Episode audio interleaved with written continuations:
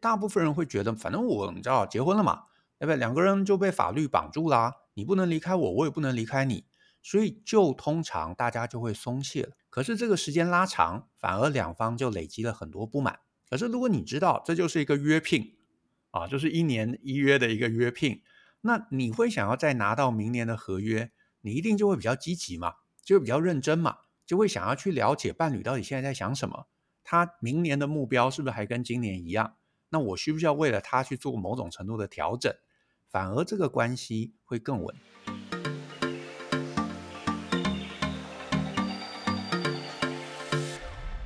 Hello，欢迎再度回到安然空间，我是舞动静心导师 Shanti。如果你有兴趣体验，还有学习让身心和谐的方法，还有练习，请参考本集节目简介中的课程，还有服务介绍哦。这一集呢，很开心的跟我们听众分享，邀请到一个重量级的人物来到我们的节目。他呢，就是大人学知识平台的共同创办人张国阳 Joe 老师。欢迎老师来到安然空间。呃，好，这个各位听众大家好，主持人好。嗯，很开心老师可以答应这个邀约，那来到我们这个节目录制。那我会特地邀请到老师来到嗯我这个节目现场，就是。因为长期在听《安然空间》这个节目的听众都会知道，说这是一个嗯专注在自我成长、身心平衡还有灵性提升的频道。那大人学呢，它秉持的精神跟 slogan 就是啊、呃，相信、思考、勇于改变。那这跟我们的频道的呃主轴非常的契合，所以我觉得能够邀请到老师，这再契合也不过了。嗯，那这一集我想要特别。嗯，来邀请老师特别讲大人学好好爱。那为什么要提这个主题呢？就是当时，嗯，我碰到人生的低潮，那那时候就是接触因缘机会，听朋友提起大人学课程，我就有点像是死马当活马医，想说哈哈，来来试试看好了，看看能够有什么，嗯，把自己不要这么陷入低潮。那是我报名的第一堂课是恋爱大人学。那老师当时在课堂上提提到的一些工具，对，很久以前了，两年了吗？应该是三年有。哦，已经三年了。我怎么记得你那个时候来，好像才是去年的事情？没有，我去年都在国外。有三年了。哦，对呀，好长一段时间，蛮蛮久的一段时间。那那时候刚好碰到我人生一个非常低谷的时期。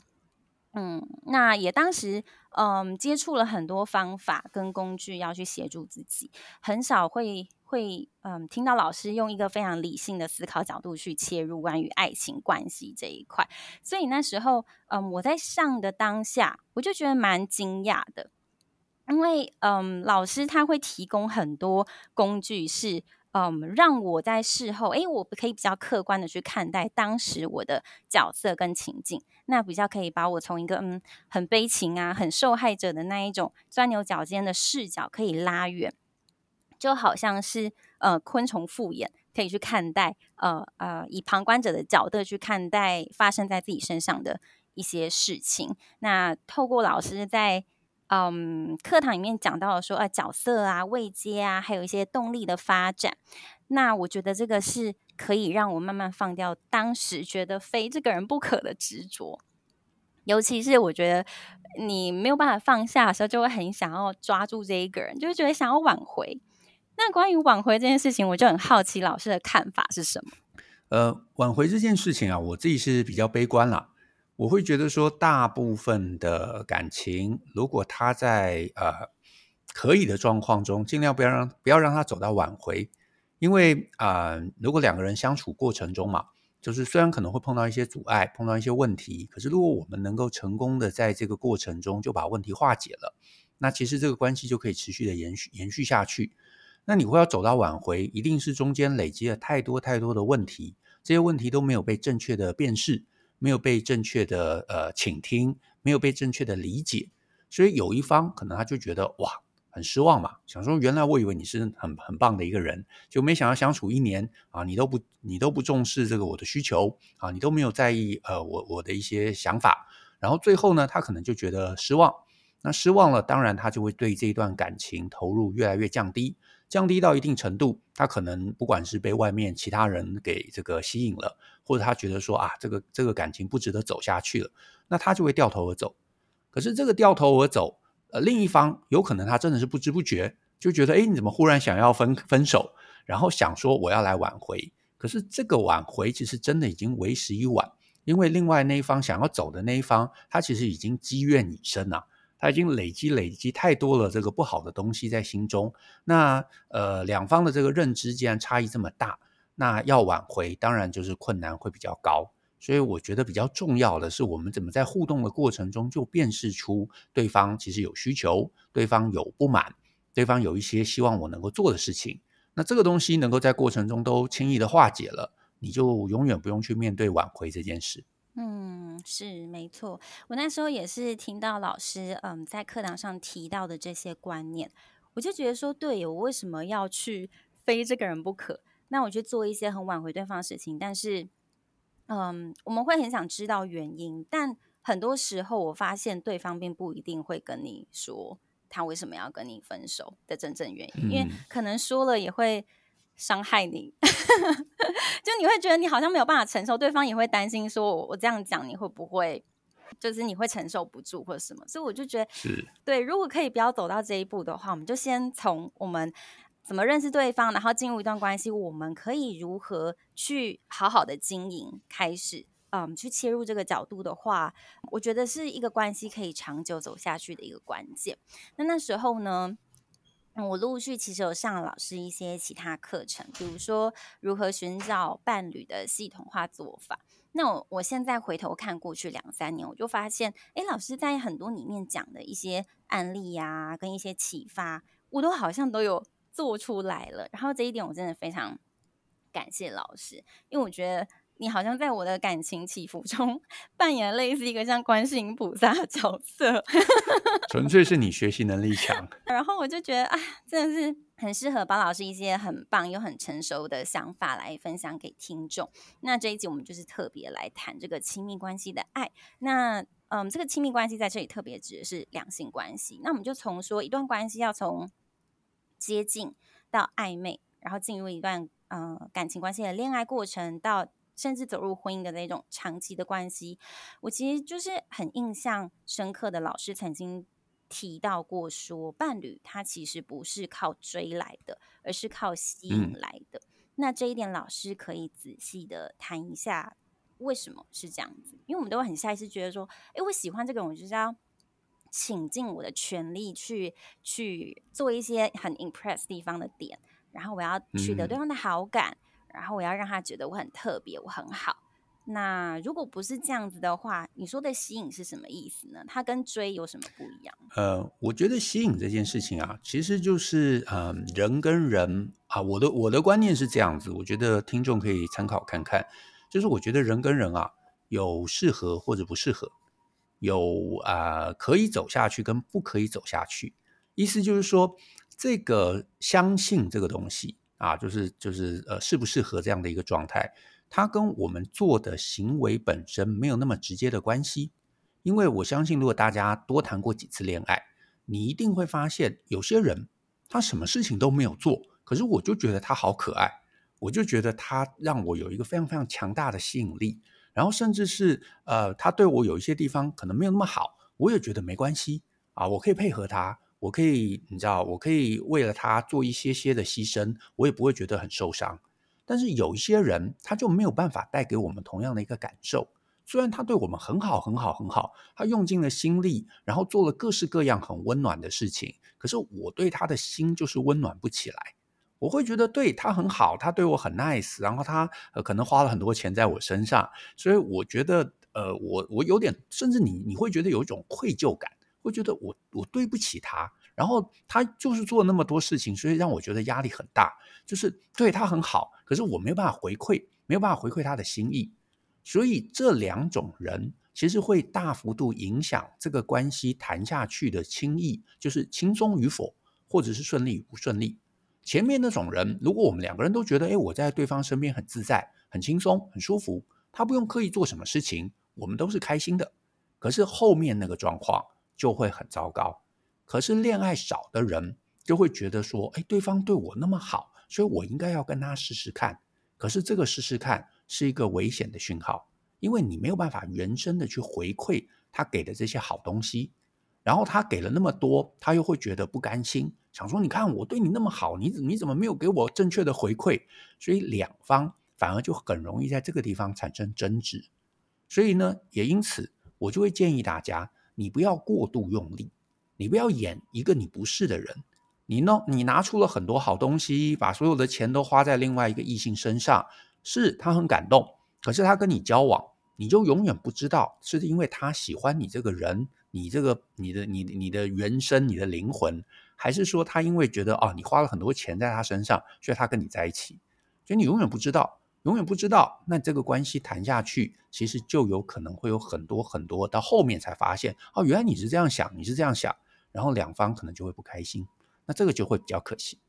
嗯，那具体上来说，吸引并不是靠嗯自己一直不断的付出跟努力的话，那应该要用什么样的方式来做出吸引？我觉得吸引的重点是让跟我属性相同，然后跟我相处舒服的人，他自然会看到我，他自然会接近，然后自然会留在我身边，嗯、而不是说啊，因为我喜欢某个人，所以我你知道把自己包装得非常非常完美。因为你把自己包装的再完美，你终究有一天你必须要回归现实嘛。你总是要让对方看到你真实的那一面啊。你不可能永远都靠化妆，你永远都靠演戏，永远都有这个永远都靠假装，不，这个关系中不可能永远戴着面具。呃，那你总要有把面具拿下来的那一天。那所以呢，我的建议就是，你从 day one 就不要戴面具，你就展现你真实的一个样貌。喜欢你的人自然会留下。不喜欢你的人，你也会第一时间就会辨识出来。可是你戴了面具，诶，搞不好不喜欢你的人，他看到那个面具，他觉得哦，你这个面具很华丽，对不对？他被这个面具给迷惑了，所以他留下来。可是最后他终究要看到你的真面目，看到他真面，看到你真面目，他失望，那你不是觉得更崩溃吗？嗯，那还不如第一天就让这个事情发生。嗯，那我们至少比较知道到底问题在哪里。我其实后来有发现一个现象，因为嗯，我的伴侣他是在西方的文化里面长大的嘛，然后我就发现他 approach 女生的方式跟我认识的台湾人很不一样。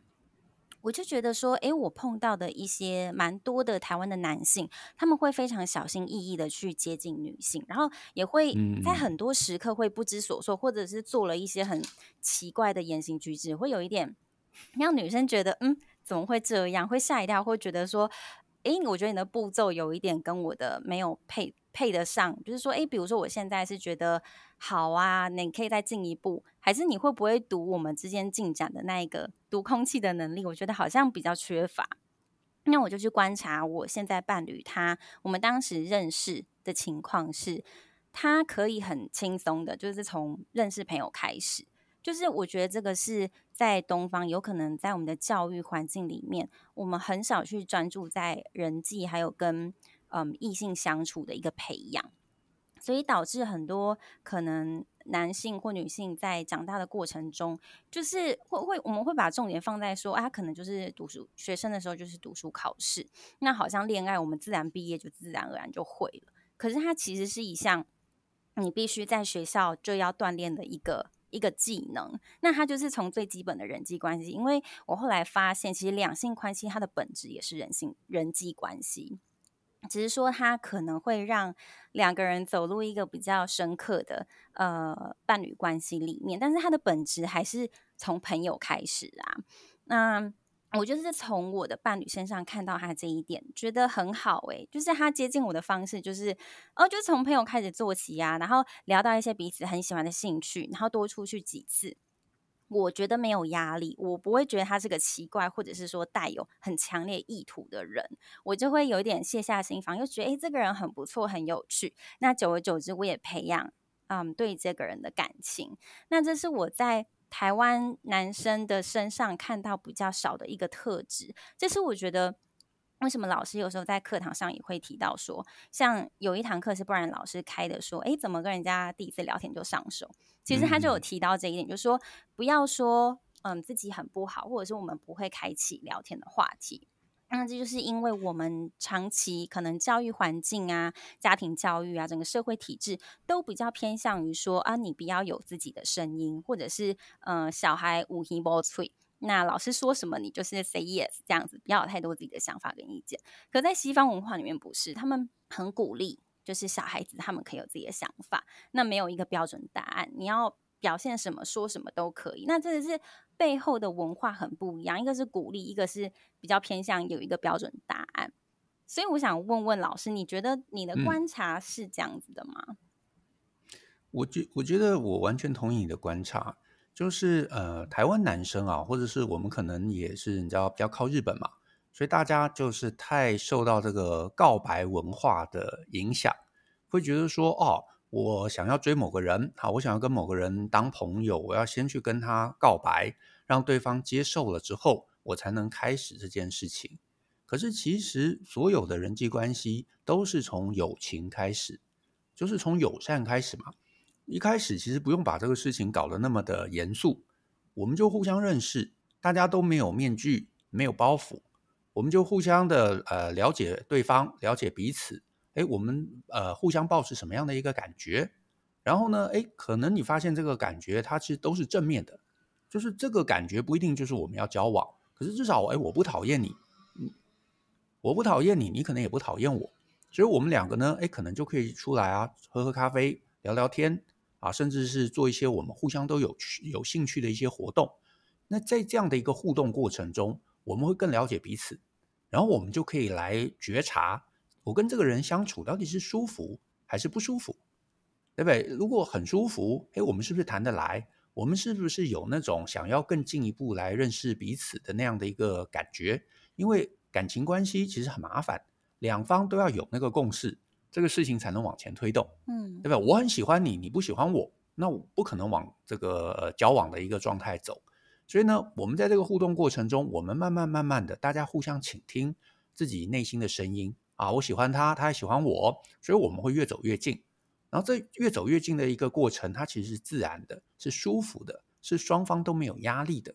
那我觉得这个关系呃才会走得久，而且这个自然舒服的关系又是没有戴面具的。那你看到我的真面目，我也看到你的真面目，这个真面目我们互相都喜欢，那我觉得他才可以一路走下去。可是台湾有时候大家就是会想要包装，会想要演。所以呢，我先包装一个我不是的人，然后我做很多的追求的动作，对不对？管接管送啊，买早餐呐，啊，或者是送很贵的礼物啊，然后呢，要告诉你说，哦，我很喜欢你，你跟我交往，然后大家才开始启动这个好互动的模式。可是我觉得这是不必要的，我们就让一切事情都很自然而然的发生，然后很自然而然的往前走，很自然而然的我们想靠近，那就靠近；很自然而然不想靠近，那就不要靠近。嗯那我觉得这样子双边才不会受伤，而且这个关系才能够有一个正确的亲密感。然后呢，也退回来，呃，很多男生很多女生呢、啊，呃，这也是我的 partner Brian，他在我们最近 podcast 节目啊，他有录一集，有谈到说，其实很多人啊，他其实从小到大都没有异性朋友，也因为你没有异性朋友，你不知道怎么跟异性相处，你也不知道异性在想什么。所以对他们而言，我要接近异性只有一个很强烈的目标，就是我要交男朋友或者我要交女朋友。可是你不知道异性在想什么，你没有办法自在跟他们聊天。那你带着一个很强烈的目标去接近人家，人家可能就会觉得害怕，就会觉得有压力，就觉得不舒服，反而会让你的交友状况会变得比较辛苦。嗯，没错，也会一直遭逢到挫折，那下意识就会觉得，对，也会一直遭逢到挫折，对，这个就会打击啊很多男性的自尊心，这我觉得真的是非常可惜的地方。尤其老师刚刚提到一个点说，哦，我们可能在追求阶段，因为就会觉得说，我们先认定这个人是我要的人，我就会很努力的去做一些我平常不会做的事情，非常努力，非常辛苦。然后做了非常多事情，付出了非常多。那之所以我们才会有一个说法，就是说，哎，你这个人怎么交往前、交往后是不同的人，婚前婚后是不一样的人，嗯、或者是交往后就会说，哎，拜托，我为你付出了那么多，你现在总要为我做一点什么吧？嗯，我觉得这个这个在我个人的经验中，我也碰过这样子的异性。嗯，那那时候我可以分享我的感受，我会觉得噔噔晴天霹雳，就是诶，为什么时候我没有要求你做过这样子的追求行为啊？那的确，你当时的追求很 impress 我，让我非常的印象深刻。那我也觉得，哦，我可能是跟你在一起，我会被好好照顾哦。可是没有想到，原来那些是你很努力嗯、呃、做出来的一个行动。嗯、呃，你并你平常并不是这样子的，而且你是很希望我可以跟你在一起，所以你才做那些事情。那当我我们已经关系稳定了之后呢，你你人都会有疲乏的时候嘛，其实他会想 relax 一下，然后就会发现，哎，为什么 Shanti 这时候他没有像我对他付出的那样子对我付出，心里就会有埋怨。那我觉得老师在你的恋爱大人学里面有特别提到关于关系。无论是进入之前，或者是进入之后，都有一个自己要提醒，这就是说，到底我现在的位阶跟力道在哪里？那我觉得我有看到一些同学在分享说，如果把恋爱关系都把它看成是一个要设计的局，或者是说角力的变化，未免也太太太心机了，或者是说把它这么机械式的看待，好像很不不对。但是我觉得这个是没有。Catch 到老师的要义，因为老师的意思是说，我们必须要在这样子的过程中，时时提醒自己：诶，我现在跟对方状态是什么？就是我们付出的程度是多少？有时候如果你不加以留意，嗯，可能你的过度付出会累积你内心对对方的一种。呃，仇恨吗？或者是说你想要得到一个东西，可是你却长期没有得到，你心生就会埋怨。那老师在课堂上都会特别提及这个部分。那还有一个是我觉得特别好的地方是，关于在经营伴侣关系的过程中，可以一直不断的确认彼此的短期、中期跟长期目标。那我觉得这一点是一直到现在我都还非常受用的地方。那我想特别请老师特别谈一下。为什么两个人都已经进入关系了，都已经是一个稳定的状态了？那为什么还要确定彼此的目标是不是一致？这可不可以请老师特别讲一下？好啊，我好，我其实比较悲观呢。我觉得没有任何的感情是在一个稳定状态的，嗯，它是一个暂时的稳定状态。意思就是说，哎，可能我们在这两年，我们刚好，对不对？大家都想要待在台北，在台北工作。然后想要找一个舒服的人一起生活，所以刚好你也是，我也是，所以我们就会走在一起。而且我喜欢你，你也喜欢我，我们就会走在一起。可是呢，再个三年之后，再个五年之后，大家的人生的目标总会变动。比方说，其中一方会觉得，哦，哥，我可能想要嗯去国外海外工作看看。可是你会觉得，哎，我就是想要一路待在台湾直到老死。那这个时候两方。人生的目标开始有了落差，我们的人生轨迹就可能开始会走上一个分道扬镳的路。那有些人会觉得啊，恋爱很重要，所以他要去呃，比方说美国工作。那我无论如何，我要跟着他，我放弃台湾的一切，我也要跟着他。OK，那好，那你们又走在一起了。可是有可能两方哎很喜欢对方，可是又会觉得我现在的这个工作很可惜，我不可能为了你。啊，放弃啊！因为我可能在台湾也努力了十年，努力二十年，我有些成就了，我不可能放弃这个东西到美国，然后可能当个家庭主妇，那不是我的人生目标。所以你要去，好吧？那我们只能分开。所以所有的恋爱，我觉得它都不会是一个永远的稳态，永远的稳态是需要两方很有意识的在经营。如果你没有意识到说啊，其实我们随时一些事情都可能会打乱大家的人生关系，这很多事情嘛，一一个想要去这个美国的美国工作，一个想要留在台湾，甚至是两个人其实都想留在台湾，可是有可能有意外发生呢，其中一方的父母可能出了什么意外，需要有人全职去照顾，那这个时候怎么办？这些东西其实都会大幅影响每个人的人生发展，而且是两个人的人生发展，所以没有恋爱。没有关系，它是永远的稳态，它都是我们你知道时时在跟世界角力的一个结果。那如果我们两个都对那个角力的过程是有共识，那我们就会舒服，就会轻松，就能够走在一起。可是如果对那个角力的这个过程，诶，我们有各自的看法，那就难免我们会分开。嗯嗯，这一点我非常认同。我也想到尼采，他在他个人的感情关系中，他就是跟他的伴侣约定好，我们就是一年一约。这一点我觉得很特别。就他就跟他讲说，哎，我们先，我们这个恋爱关系就是先以一年为期。那我们一年后之后来 reflect，我们过去这一年，我们是不是觉得彼此相处很自在？那我们是不是要继续在未来的一年，我们携手再继续走下去？然后我那时候看到，哎，什么尼采竟然就是这么酷的在经营他的伴侣关系。后来我就跟我男朋友就是。呃，笑笑说：“哎、欸，我觉得很酷。”他说：“好，那不然我们一你一约好了。”就其实，可是我觉得这个搞不好对关系反而会起到一个很强的这个稳定力量。嗯，因为大部分人会觉得，反正我你知道结婚了嘛，对不对？两个人就被法律绑住啦，你不能离开我，我也不能离开你，所以就通常大家就会松懈了。啊，可能想说啊，反正你也不能走了，所以呢，我也不用再特别对你好，对不对？可是这个时间拉长，反而两方就累积了很多不满。嗯、可是如果你知道这就是一个约聘 啊，就是一年一约的一个约聘，嗯、那你会想要再拿到明年的合约，你一定就会比较积极嘛，嗯、就会比较认真嘛，就会想要去了解伴侣到底现在在想什么，他明年的目标是不是还跟今年一样？那我需不需要为了他去做某种程度的调整？嗯、反而这个关系会更稳定。这在英文里面有一个词叫做 entitlement。就是说，我们进入一个角色，会给自己一个定义，说我有资格去做这件事情。但是，当我们一旦认为说，哦，我是你的太太，所以我有资格这么做，你有，我有资格要求我的先生替我做这个做那个，然后不能有小三，你要符合这个规定，一些道德规则。可是，当一旦这样想了之后，你就会觉得你好像可以掌控一些事情，可以不用那么努力，你就可以获得你要的稳定的状态。可是，其实。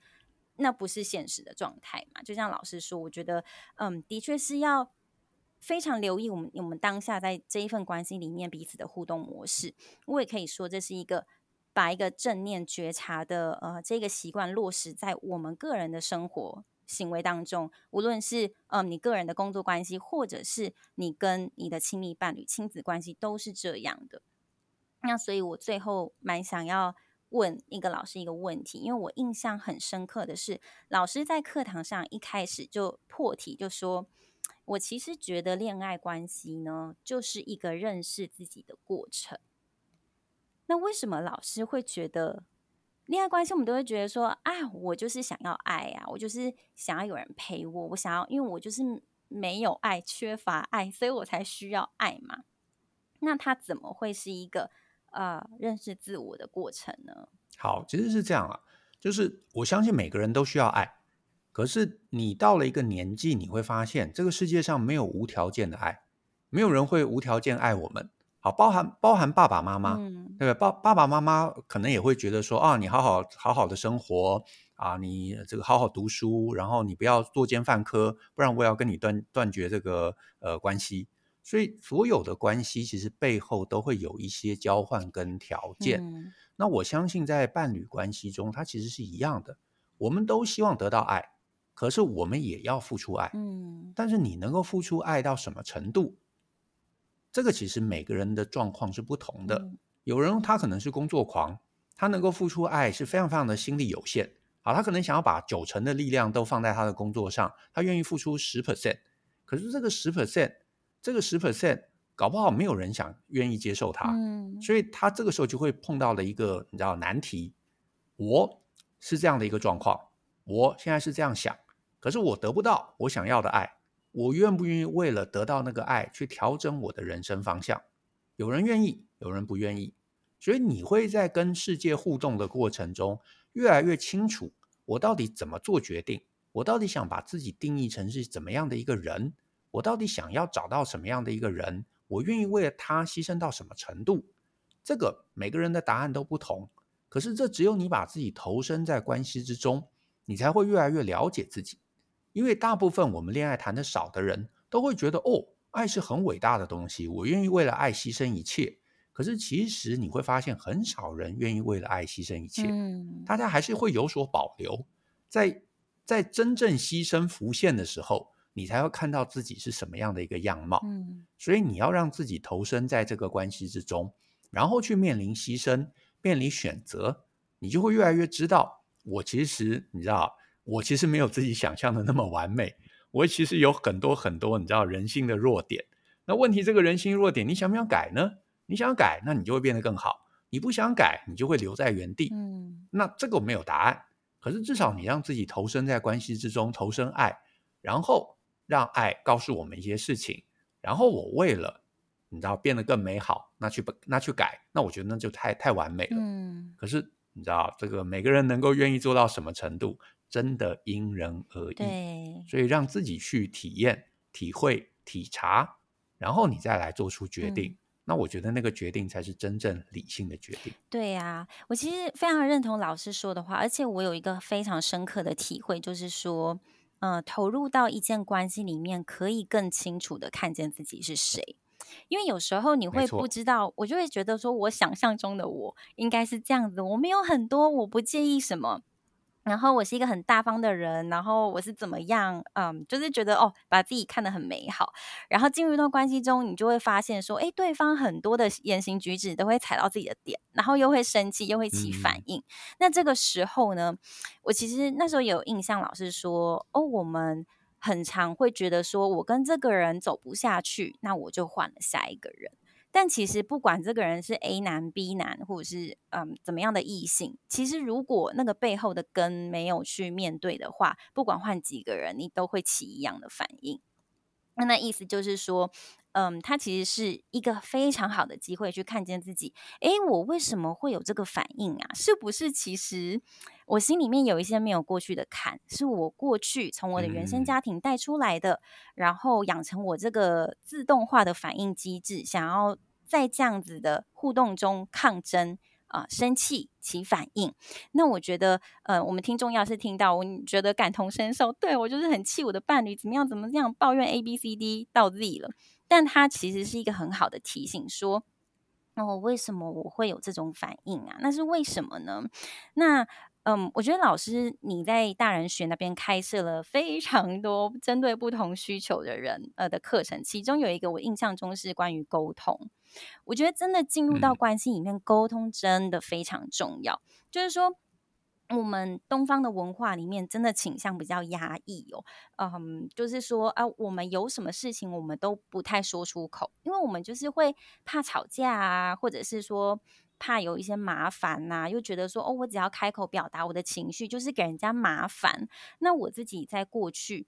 嗯，所所累积出来的习性也会有一种啊，我还是不要讲好了。可是你不要讲的东西，它并不会被排除掉。我们就以为说，嗯、哦，我要是把它放在我心里的某一个角落，就代表没有这件事情。可是其实，在日后的，就比如说你们的相处过程中，只要他做了一点点事情，就会激发你那一个内在还没有解决的那一件事情，就会又生气了。所以我就觉得说，为什么在嗯，东方文化里面比较缺乏这一块。我是目前跟我嗯这个伴侣，嗯，我所经验到一个非常呃带领我往前进的方向，就是我看到我可以如实的表达我的情绪，我可以如实就是说出我现在经验是什么，你说了什么或做了什么，让我的感觉怎么样？那这个感觉并不一定要。很生气的说，都是因为你，所以造成我什么？只要很客观的说出，呃，因为发生了这件事情，我的感受是什么？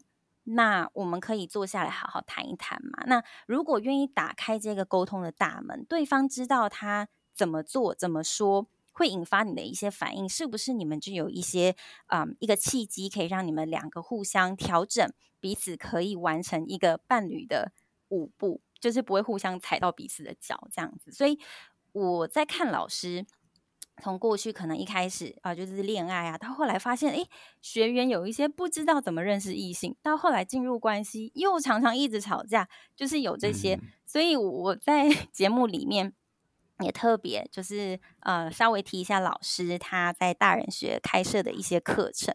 那我觉得老师他的特色就是说。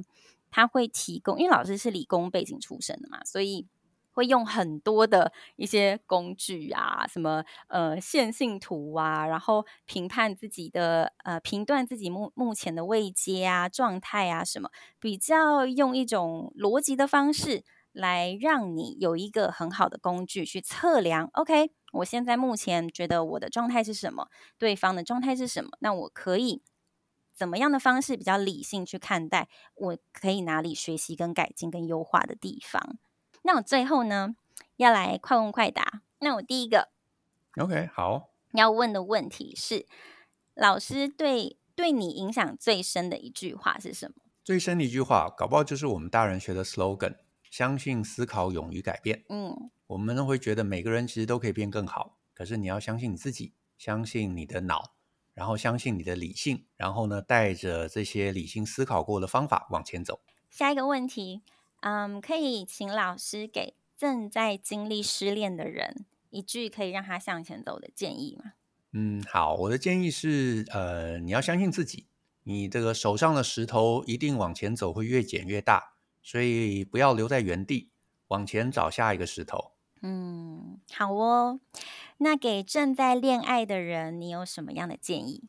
嗯，好好的去，呃，好好的去同步你跟对方在想法上面、在认知上面的一些观点，因为长期的一个关系，其实仰赖的不是。就是你知道一起做了什么快乐的事，而是我们最终会想去同样的地方。嗯嗯，那好，下一个提问，给正在婚姻中的人的一句话：互相的理解跟沟通，然后呢，互相的调试，我觉得可能是在这个阶段最重要的一件事。嗯，下一道问题，给离婚的人的一句建议。呃，我觉得离婚只是呃恋爱关系的一个过程。因为真正的重点是找到一个能够长期相处的人，那就算你碰到了一些阻碍，下一次搞不好就在前方。嗯，很好。最后一个问题，给单身的人的一句建议。给单身的人的一句建议，就是要相信自己一定会碰到那个美好的未来。好哦，谢谢老师，非常鸡汤。今天很开心，嗯，可以真的邀请到大人学 Joe 老师来到我们的节目。今天，嗯，我也相信可以带给我们听众一些想法上面的启发跟新的看见。那也蛮推荐同学，如果有听众如果有兴趣的话，可以到大人学的官网里面去找适合你的课程。嗯，那我到时候也会把相关的资讯放在本期节目中的简介中，供你参考。那我们这集呢，就再度感谢老师，那我们就下次再会喽。好，谢谢大家，谢谢，拜拜，拜拜。